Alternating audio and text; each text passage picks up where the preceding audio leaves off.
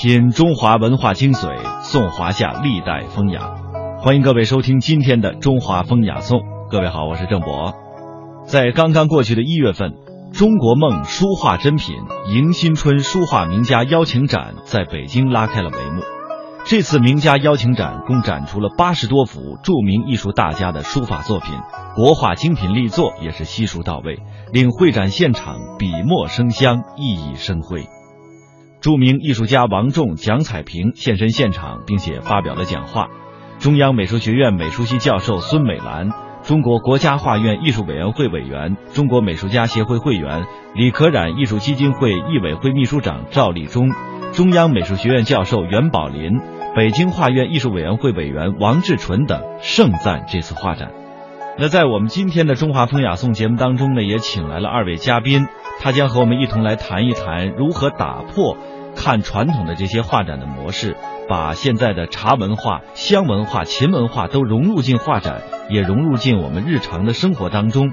那对于一些没有接触过美术作品的人来说，如何看懂一幅画？在我们现在的快节奏的生活之下，如何理解美学精神？来对比一下古代文人精致的生活情趣。先来认识一下二位嘉宾。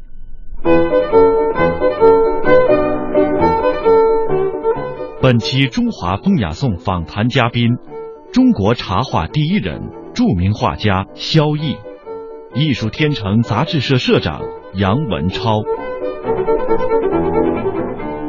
好那欢迎二位来做客我们今天的节目啊！就在我们前不久的几天里呢，做了一个很大的一个画展。我们先来请杨社长给我们介绍一下这次的这个画展的一些特点。呃，非常高兴，也非常感谢能参加这次节目。刚才主持人讲了，就是我们最近在一月二十二号，也就是二零一六年的春节的前夕，我们举办了一次以《中国梦书画珍品及艺术天成》杂志。丙申猴年迎新春书画名家邀请展，我觉得这次活动啊，我们有几大亮点。第一，就是我们这次活动的艺术性非常强。那么艺术性呢，是我们一方面指参展的人员，他的层次比较高，因为他有八十岁以上的中国目前就是当代的，可以说是前辈的艺术家。他们是在高龄八十岁以上的，比如说，工笔画大家蒋彩萍先生，还有油画大家潘世勋先生，还有我们的冰雪画派创始人于志学先生，还有我们的大写意花鸟画家齐新民等，这都是八十岁以上的。另外，我们还有七十岁以上的，像有李苦禅先生的。儿子也是清华大学的教授，呃，中国文史馆的馆员李燕先生，还有这个李李可染先生的那个儿子，呃，山水画家，呃，李小可先生，还有我们这个著名理论家，而且又是花鸟画，呃，很有建树的，呃，理论家刘锡林先生、王仲先生等等，这都是七十岁以上的，还有我们活跃在当代。中青年的六十岁以上的，像这个书法大家杨公达先生，还有我们的这个何家英先生，还有我们这个艺术研究院的陈梦溪先生、牛克成先生、韩学忠先生等等吧，就是有一大批就是当代活跃在艺术领域当中具有领导建树的老中青艺术家。另外一个我们。虽然这参展的作品并不多，才几十幅，也没有那么大幅的，基本都是以小幅见长，但是确实是精品，所以它的质量和这次艺术性特强。大家所有的参馆人员和参展人员都认定这次是一次很水准性非常高的，呃，艺术性非常强。第二个就是我们这次学术性非常强，我们在这个组织这次画展呢。呃，同时我们又组织了一次，呃，进进行了一次这个艺术研讨，就是说我们研讨的主题就是说我们在这个现有的多媒体时代，作为《艺术天成》杂志这样的纸媒的媒体，怎么样发挥出它特有的作用？这是我们一个主题。我们请来了德高望重的八十六岁的中央美院的呃教授孙美兰先生，还有我们这个呃王仲先生、刘锡林先生、呃赵立忠先生，还有呃袁宝林先生，以及还有我们这个《美术观察》杂志的主编李一先生，所以这个学术性非常强。另外一个就是丰富性，我觉得这次活动除了我们搞画展之外，还搞研讨会。另外一个，我们又把它注入了一种当代和我们传统相结合的国学和艺术等等一个融合和结合，还有古琴的引进，呃，古筝，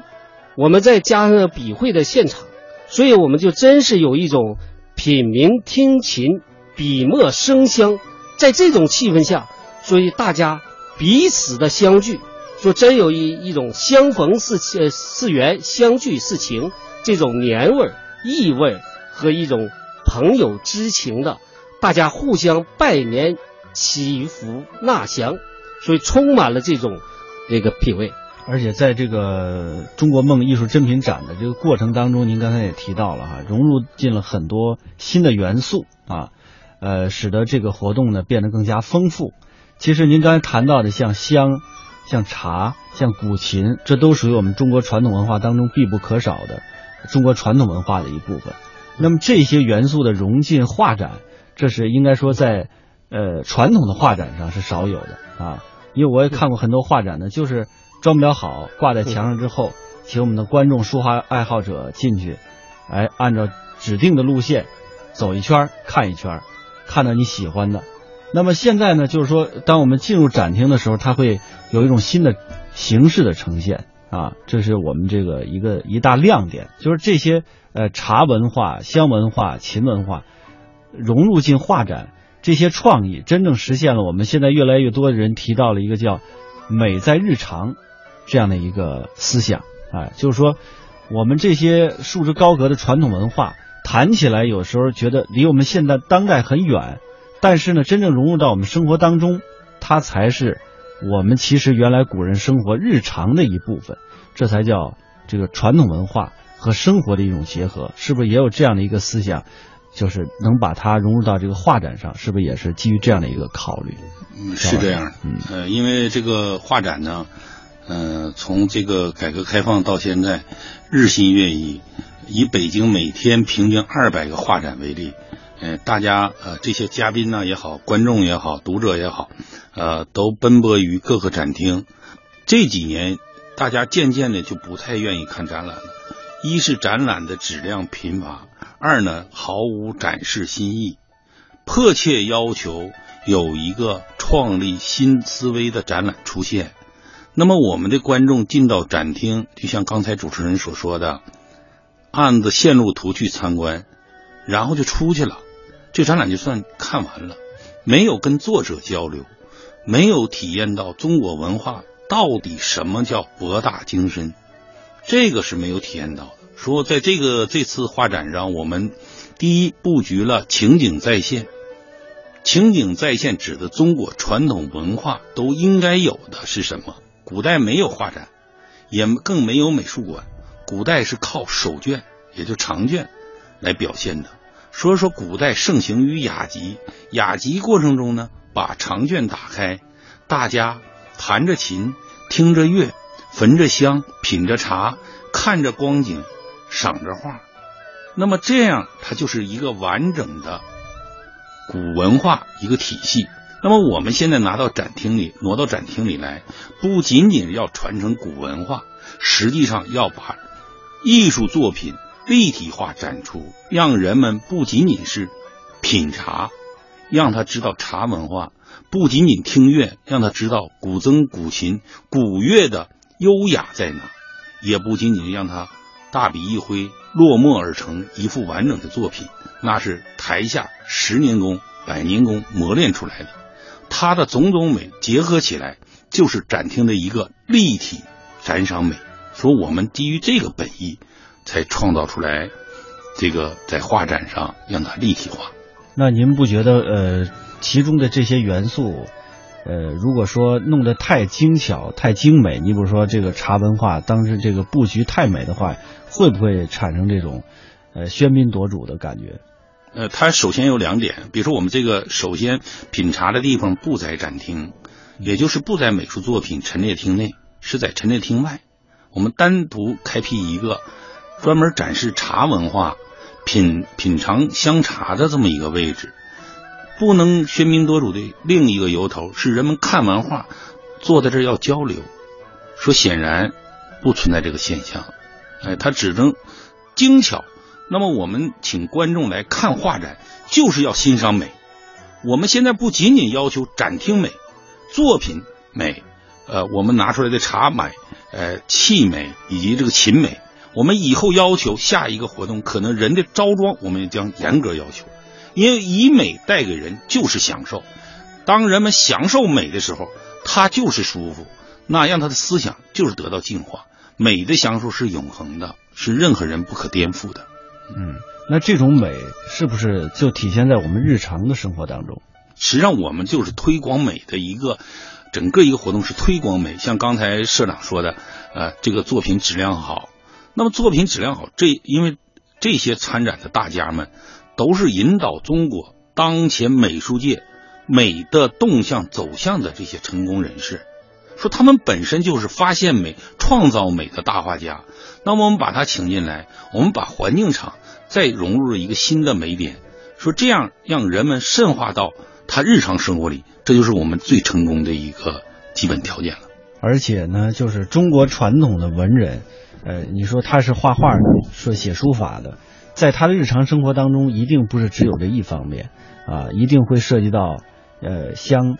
以及我们的古代君子讲左琴右书啊，他一定会弹古琴，也会呢写书法，也会画画，就是集于一体的一个文人的形象，是吧？在您的这个绘画创作过程当中，是不是在日常生活当中这些东西也都同时存在？呃，我就是一个严格说就是一个传统文化践行者吧。就是我可能是每天离不开茶，呃，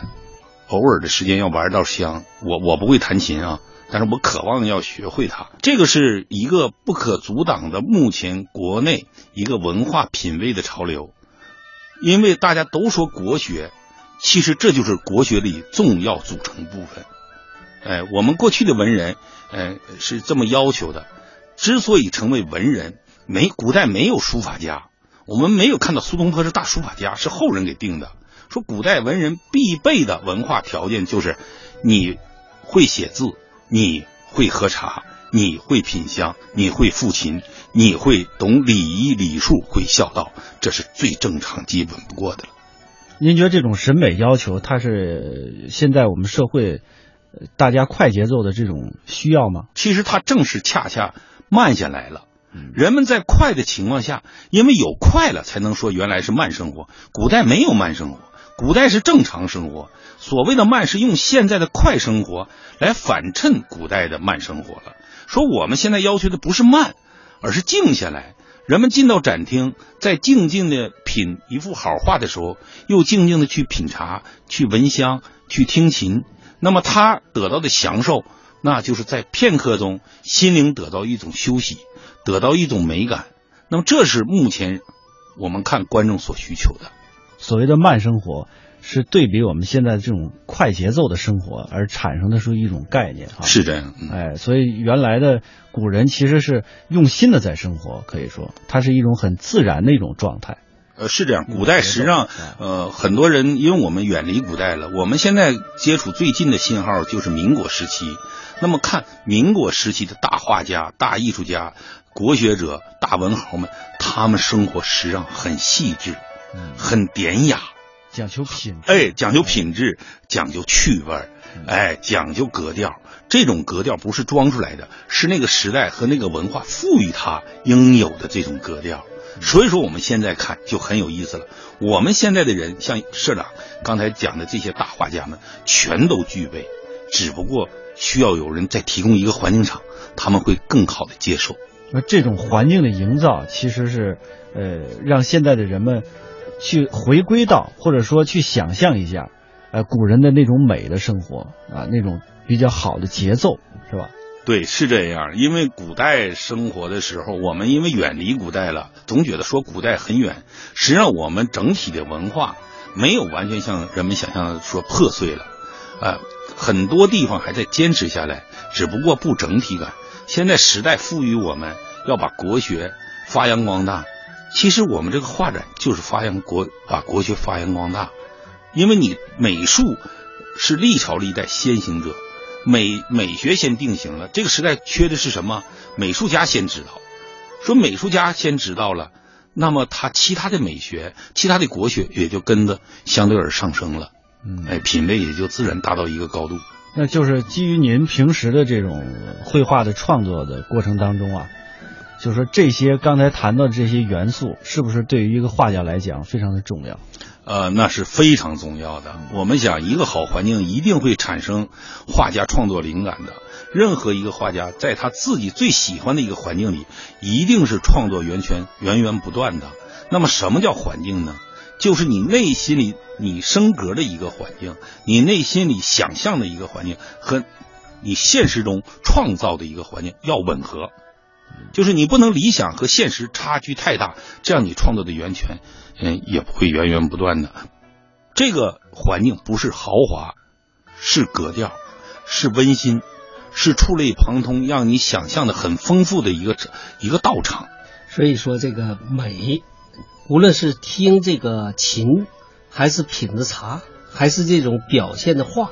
所以它带给人的美一种舒服，那么它就是艺术。所以，咱们谈的说这次画展，实就是一种艺术的呈现。刚才我们谈到一个点呢，就是这个古人的画展啊，就是我们现在想象的古人那是如何搞画展的？就是您是说展开一个长卷的那样一个非常唯美的过程，就是通过雅集的这种形式呃来表现。我们现代人也搞雅集，呃，这个雅集的过程当中呢，也有一些琴棋书画的一个元素的综合的展现，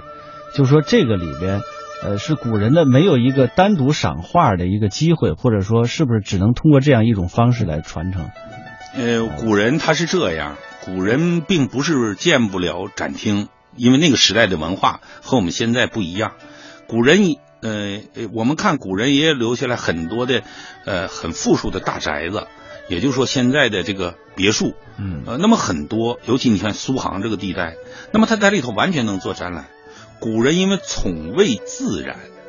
他的雅集是首先啊敬畏自然，崇崇畏自然，他一定要到有山有水的地方，也就是说名山古刹的地方。古人又崇尚半隐式生活，那么这样古人就找了一个环境很优雅，然后又有水又有山的地方，他首先跟自然先大自然先交融了，他心情就愉悦。那么雅集这些人呢，吟诗作画，哎，畅谈理想，都在这个雅集里淋漓尽致的都表现出来了。说我们《兰亭序》，那是王羲之写的天下第一行书，是是雅集里他写个序，而跟雅集里写那些文章都没有关系，他只不过把这个事儿记载下来了。结果他成为天下第一行书，也成为中国古代文言文里的梵文范本。这这是雅集里最比较典型的了。嗯，刚才我们反复提的是接地气，是吧？但是就是说这些画作，精品的画作走进我们这个百姓中间，让他们去看，也有很多人对于艺术接触并不是很多，可能说连静下心来喝茶的时间都没有。那么他们看待这些作品，怎么样才能使他们融入到这个过程当中，且让他们能知道这个画好在哪里？哎，他的艺术成就高在哪里？这个点我们怎么去？嗯，哎，第一呢，我们这社长策划的这个活动呢，是我们把画家，比如说走进沧州，那这个画家到沧州来搞展览，就不能像以往的展览搞一个重大的开幕式。那么这样式的话，只是一个表象。我们要让凡是我们请过去的画家，首先就具备着讲课讲几场，要给观众讲。而你要把你的美学传播给观众，观众在不明的情况下，你要回答美到底在哪？你创造的美在哪里？你怎么发现的美？这样无形中不仅仅给观众培养了这个欣赏美的新观点，也实际上让画家他的语言表现逻辑性捋顺成章。说你画画家我不善于表现，我只会画画，不可以的。凡是画好的，没一个不善讲的。我们从来没看到说李可染不善说话，许悲鸿不擅长说话，齐白石不擅长说话，没有，都善讲。他的讲理论好多是讲出来的，好多点他是找出来的。说我们这次呢也下大力气，让一些画家去给观众去讲课，去传播，哎，去谈，那么就这个就互动，恐怕要比呃观众去看一本书，听一个理论课。要我们觉得要强多得多，因为它很现实，作者就在眼前，他拨开了神秘感，单刀直入，哎，这样呢，我们觉得是受益，一定是观众是最受益的。很好，我觉得这个呃所谓的呃美，就是引起心灵的震动，它才为美，哎，大家才喜欢是艺术。说这样，所以刚才讲的怎么样去能够要这种说接地气，我觉得主持人说的真好。这个确实是一个点，就是说，一方面就是大家去创造精品，要现造精品，它是带着一种情感、一种激情去创造，创作的精精品。那么这个所谓的精品，又得让老百姓能看懂，他们又去喜欢，就是美的享受，哎，这样他就视为能真正的艺术。把学术明白不行，那不不叫呃老百姓不懂，那不不叫好好作品。而且呢，他应该说老百姓能读懂、能看懂的。呃，其实我们嗯搞这个画展呢，呃，刚才虽然说了，呃，画的质量、环境的布局、品茶、呃，焚香、听琴、观画，呃，其实我们就想让所有从事艺术的画家们静下来，慢慢的坐下来，不是着急要画成一幅画，要多思考，再创造。再思考，再创造，嗯，把忙忙碌碌的快节奏彻底的停下来，让一件作品只要生产出来就是强有力的精品，而不让作品多，而让作品精，这就是我们的指导思想。